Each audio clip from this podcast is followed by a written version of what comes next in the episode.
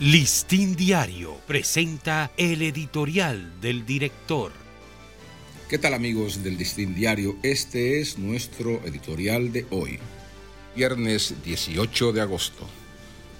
La aorta del país. La frontera no es simplemente una línea limítrofe que divide un territorio de otro. En el caso nuestro es la aorta del país.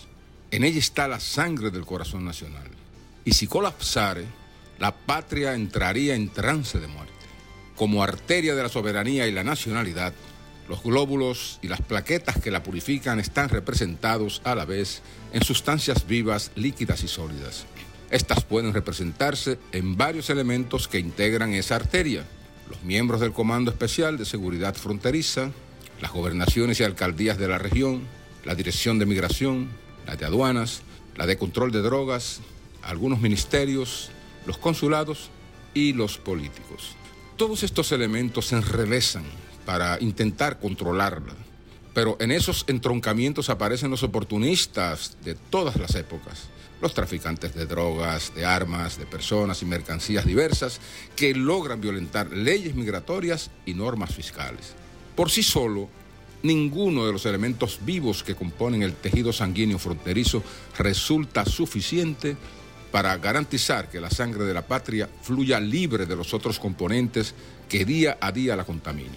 El ejército tiene una presencia limitada en este entramado porque los soldados que pertenecen a esa y otras armas operan bajo el mando del CESFRON, que a su vez actúa con la sombrilla del Ministerio de Defensa.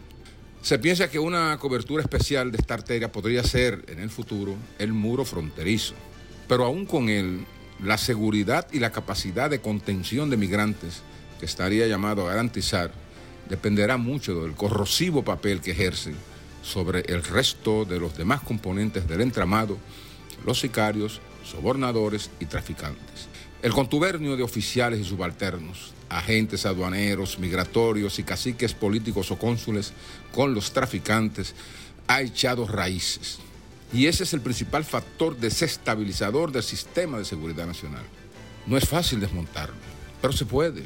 A la hora en que un gobierno firme y decidido le entre con la fuerza de la ley y la constitución a esas mafias y a esos indignos agentes que la sostienen con sus pecaminosos y antinacionales contubernios, la sangre de la aorta del país podrá estar más limpia e invulnerable.